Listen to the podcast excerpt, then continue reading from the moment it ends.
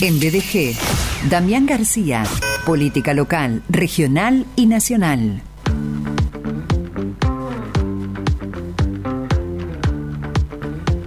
Él es abogado, es mediador, presidente de Instituto de Derecho Electoral de Colegio de Abogados de Rosario, presidente de Sinergia Ciudadana, Centro de Estudios de Estudios, Centro de Estudios de Políticas Públicas, sinergiaciudadana.org.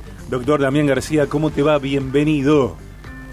¿Cómo estás, Sergio? Querido, un gran abrazo para vos y para toda la audiencia. Que venga ese abrazo y también recibí el nuestro doctor García.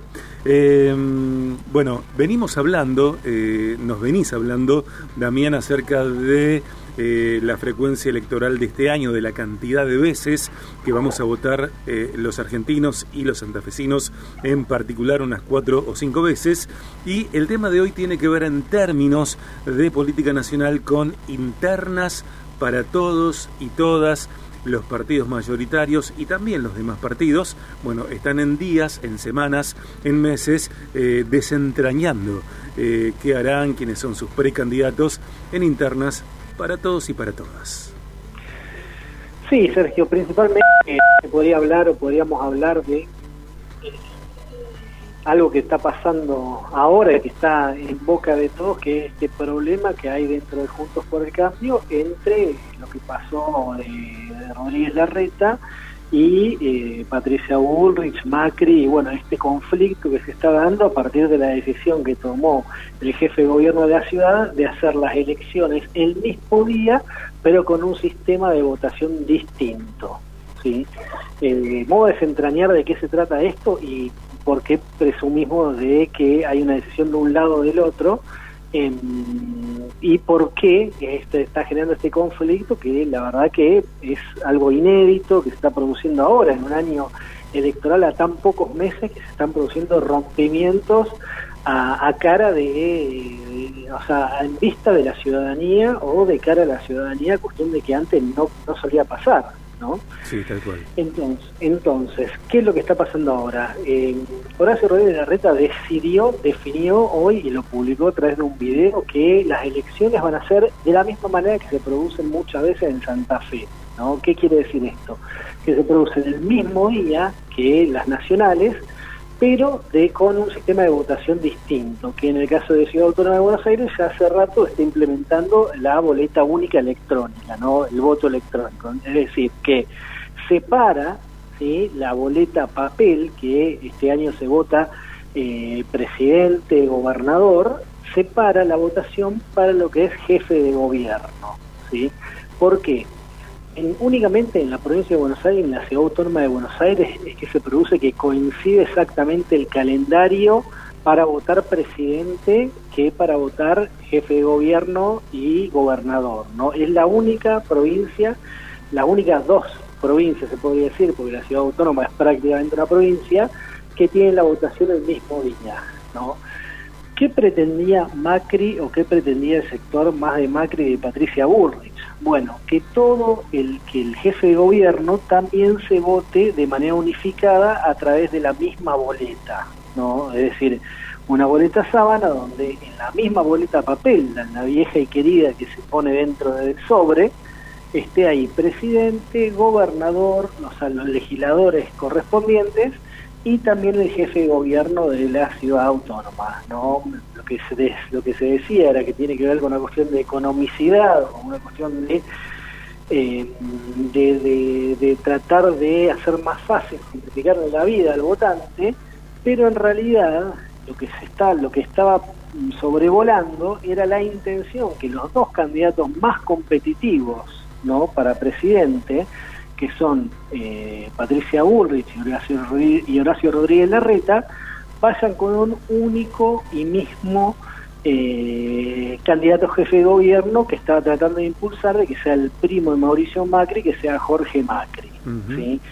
¿A quién perjudicaba esto? Bueno, perjudicaba directamente a Martín Lustó, que es uno de los que más miden o que mejor mide en cuanto a la intención a jefe de gobierno. ¿Por qué lo perjudicaba? Porque con este arrastre de boleta él iba a ir con un candidato a lo mejor no tan conocido por parte del radicalismo, no ya sea Gerardo Morales, ya sea Facundo Manes, o por lo menos no digo no tan conocido, pero no tan competitivo como podía ser esos dos candidatos como Patricia Burrell y Horacio Rodríguez Larreta. Entonces ahí es donde radica el enojo, ¿no? O, lo, o lo que se está denunciando, que se está diciendo, la, se usó, Macri usó la palabra desilusión, ¿sí? referido a la medida tomada por Rodríguez Larreta, porque supone o deja por lo menos en el aire que esto tiene que ver con un acuerdo de, Horacio Rodríguez Larreta con Martín Lustó, con esa parte del radicalismo.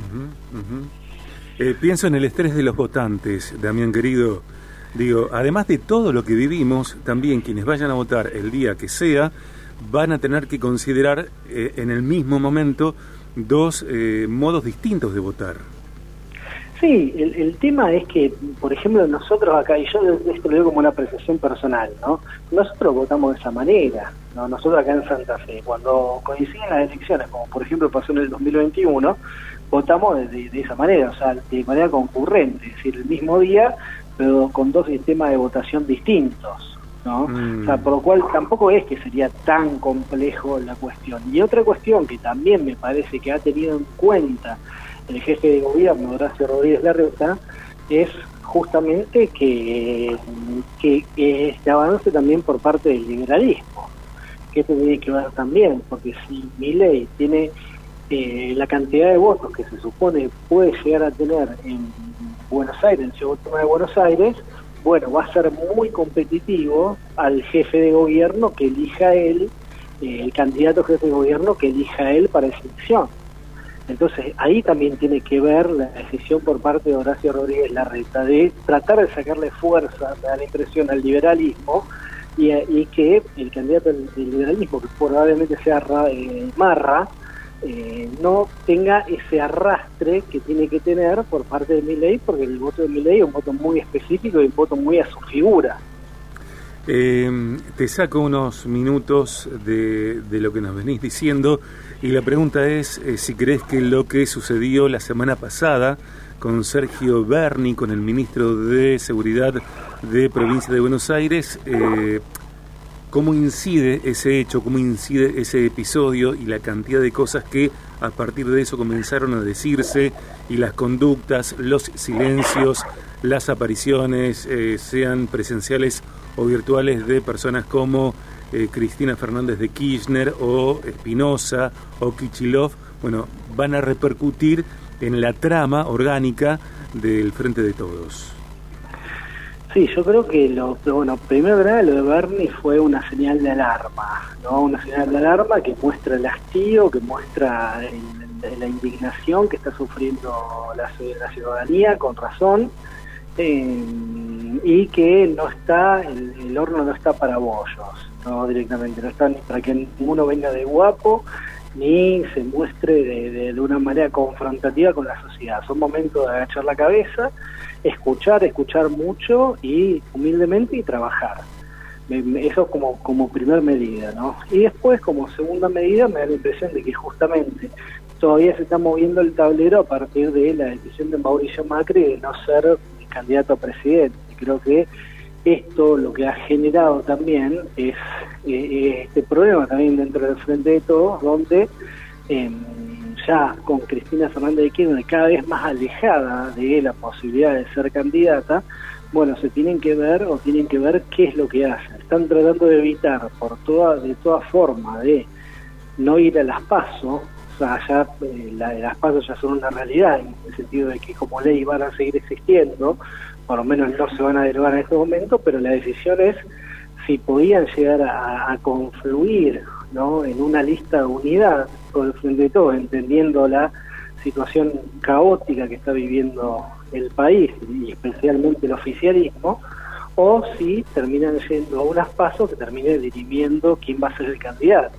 ¿no? O sea, el, el hecho de que Alberto Fernández hasta este momento sigue insistiendo con su candidatura hace que el kirchnerismo más duro de Guado de Pedro, de Máximo Kirchner, diga, bueno, vayamos a unas pasos y el que gane va a terminar siendo el candidato que exprese el oficialismo. Mm. Ok, ok.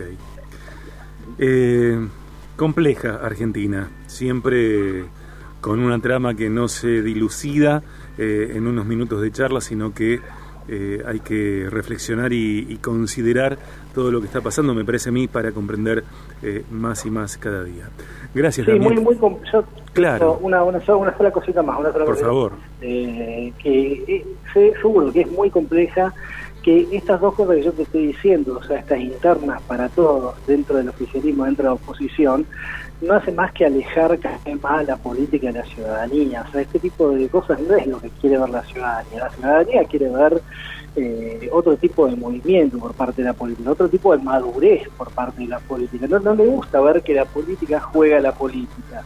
O sea, a la ciudadanía le gusta ver que se está concentrando en resolver los problemas de la gente. O sea, todo ese tipo de cuestiones son las que después hacen que se agarre la cabeza y digan, che, mirá vos cómo está subiendo mi ley en las encuestas o cómo están subiendo eh, expresiones que tienen que ver con la antipolítica. Bueno, si lo de Bernie fue sintomático, eh, que mi ley suba en las encuestas también es sintomático del momento que vivimos. El lunes que viene te tenemos en estudios y seguimos charlando de este tema y de los que surgen. Gracias, Damián. Muchísimas gracias a vos. Un gran abrazo para vos y para toda la audiencia. Dale, un gran abrazo.